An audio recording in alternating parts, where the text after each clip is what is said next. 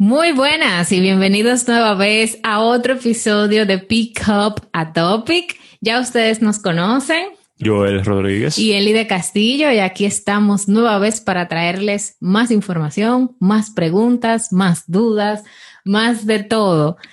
Más de todo. Y justamente en esta hermosa tarde aquí, porque aquí ahora mismo es de tarde, queremos hablar otro tema que va muy de la mano con lo que hablábamos en, nuestro último episodio, que era de cerrar ciclos y eso.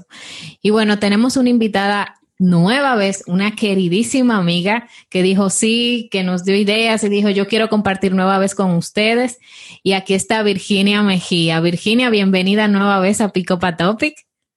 Hola, hola, muchas gracias. Gracias a ustedes por invitarme nuevamente.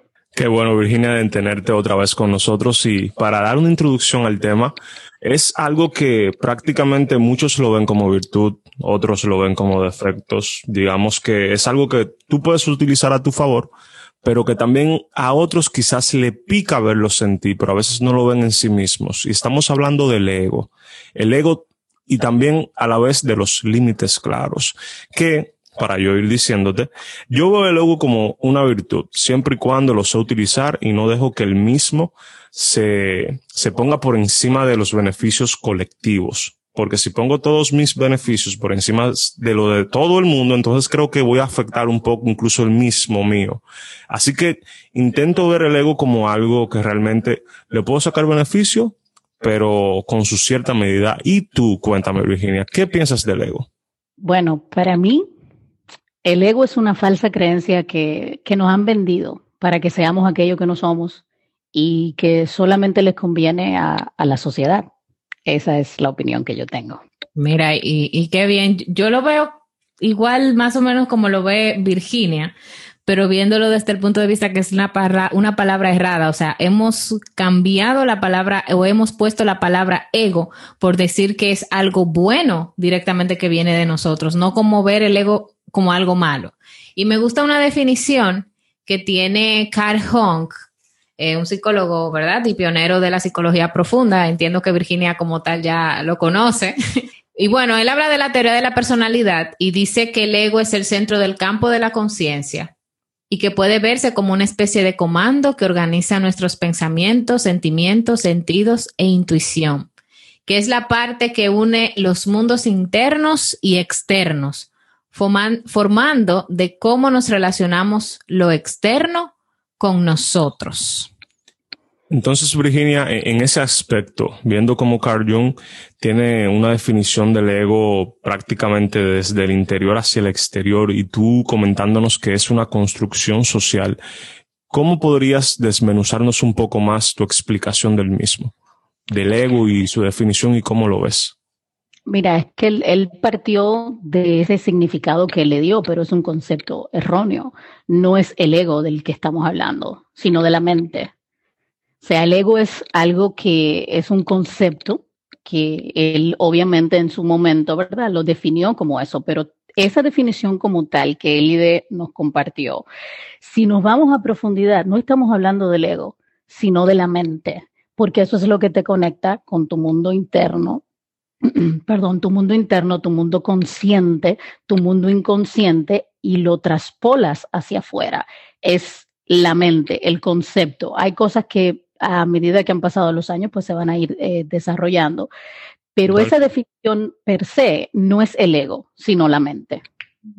Muy interesante. Entonces veo que, que prácticamente la mente sería como ese carro que, en el cual nos subimos y, nos puede guiar por todos esos aspectos, esos mundos y quizás actuar sobre nuestra personalidad o prácticamente sería el ego el cual afecta a nuestra personalidad.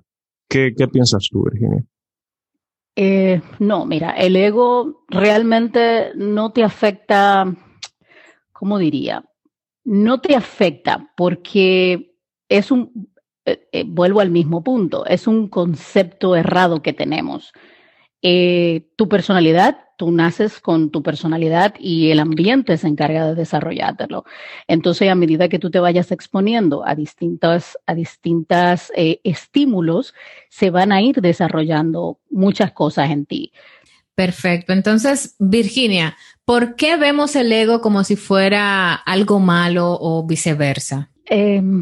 Mira, el ego no es ni una cosa ni la otra, porque, como les decía hace un rato, nos vendieron una falsa idea, la compramos y, la seguimos consumiendo, eh, de que el ego es bueno y forma parte de nosotros porque eh, que forma parte de nosotros y nos hace hacer las cosas que hacemos cuando no es así.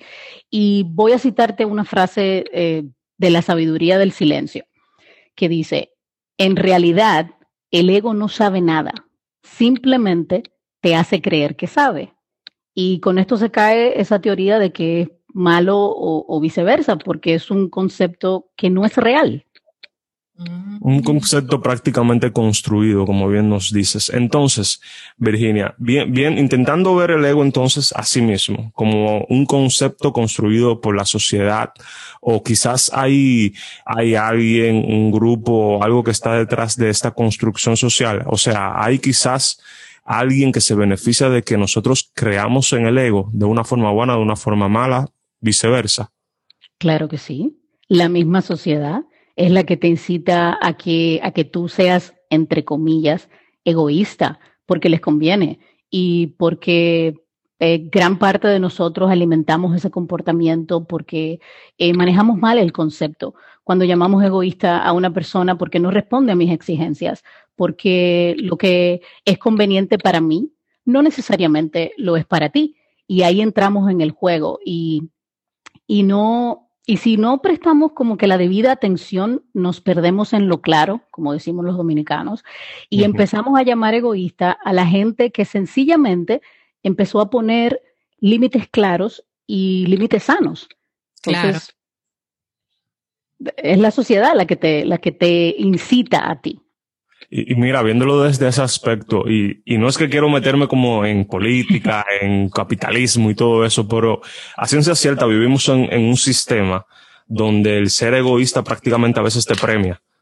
Te premia de manera monetaria, te premia con, con reconocimiento y con otras cosas que te hace como fortalecer esa creencia de un concepto que prácticamente es una construcción social, como bien nos dices. Sí, pero ¿y cómo, y cómo entonces podemos nosotros tratar o más bien vivir en un mundo donde está errado con el concepto uno y dos, tu forma de pensar en el yo, decir yo, si tú tienes un, un par de, cosas para traerles a unos amigos y de repente tú dices, bueno, eso es para mis amigos, porque yo no puedo también tener uno para mí, porque yo no puedo sacar espacio para mí. O, sea, prácticamente los límites claros. ¿Cómo, ¿Cómo sacamos el concepto de límites claros adelante en un mundo donde el concepto del ego es el predominante? Y, que lo ven como malo. Exacto. es que, es que nos los enseñaron al revés. Nos los enseñaron al revés. Porque fíjate como tú dijiste, yo quiero esto para mis amigos. ¿Por qué yo no quiero esto? ¿Por qué yo no compro uno para mí, por ejemplo? Entonces, es al, debería ser al revés. Y así fue como nos lo enseñaron. Primero es, ok, yo tengo esto para mí, wow, me gustaría que mis amigos también lo tengan. O sea, va divorciar, eh, está, se interpreta de manera diferente. Y, ¿qué te digo? Cuando a ti te empiezan a llamar egoísta porque tú pones tus valores primero, porque tú pones tus intereses primero, eh, está mal el concepto. Y, te lo digo porque el concepto es cerrado y me explico. Eh, eligen y las personas que tienen los límites claros, eligen y actúan en base a quienes realmente son. Y eso empieza a lastimar a egos ajenos porque empezaron a romper patrones establecidos por la misma sociedad que los quiere dormidos, digámoslo así. Por ejemplo, compitiendo en una carrera que no nos lleva a ningún lugar. Fíjate que son, son pocos los que te alimentan a ser, los que te alientan a ser una mejor persona, un mejor ser humano, y son muchos, muchos, incluso cientos, los que te alimentan a ti a tener más dinero, más poder, mejor casa, etcétera. Eh, invitándote, sí, invitándote así a los juegos del ego. Ojo, ojo. No estoy diciendo que no trabajes por aquello que tú deseas, pero sí te digo, sí te digo que lo hagas para ti, Cuando lo haces así, simplemente no haces caso cuando te llaman egoísta, porque no lo eres. Simplemente dejaste de cumplir con exigencias y dejaste de jugar bajo sus reglas y empezaste a mostrar y dejar claro cuáles son tus límites, hacia dónde te diriges y qué quieres y qué es importante para ti.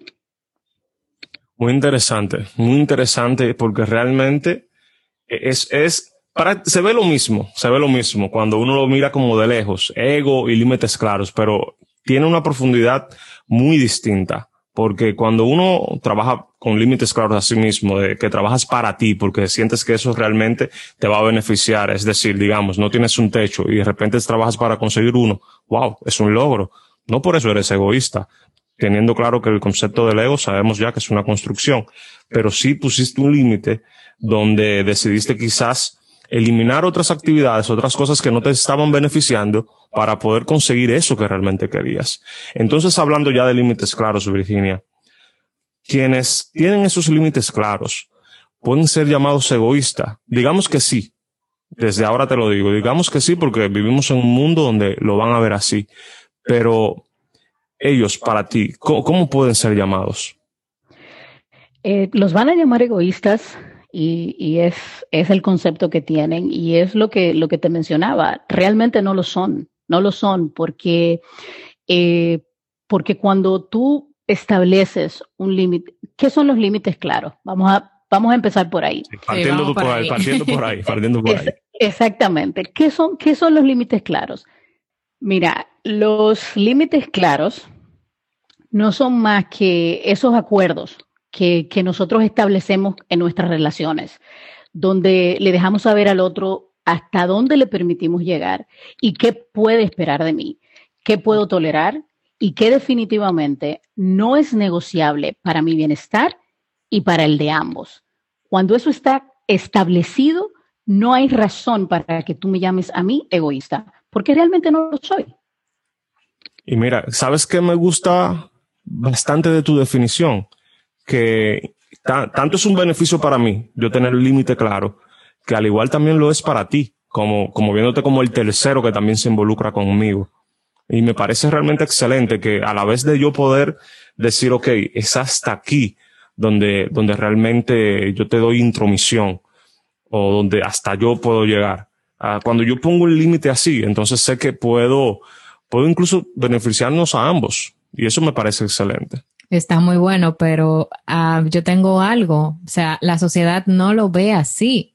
¿Cómo puedo yo vivir en un mundo donde yo quiero tener mi parte eh, bien establecida, donde yo pueda disfrutar de mis cosas sin que a otro le moleste? O sea, ¿dónde llega la, dónde llega ese límite claro, a lo que yo le llamo límite claro, y que no sea confundido con ego?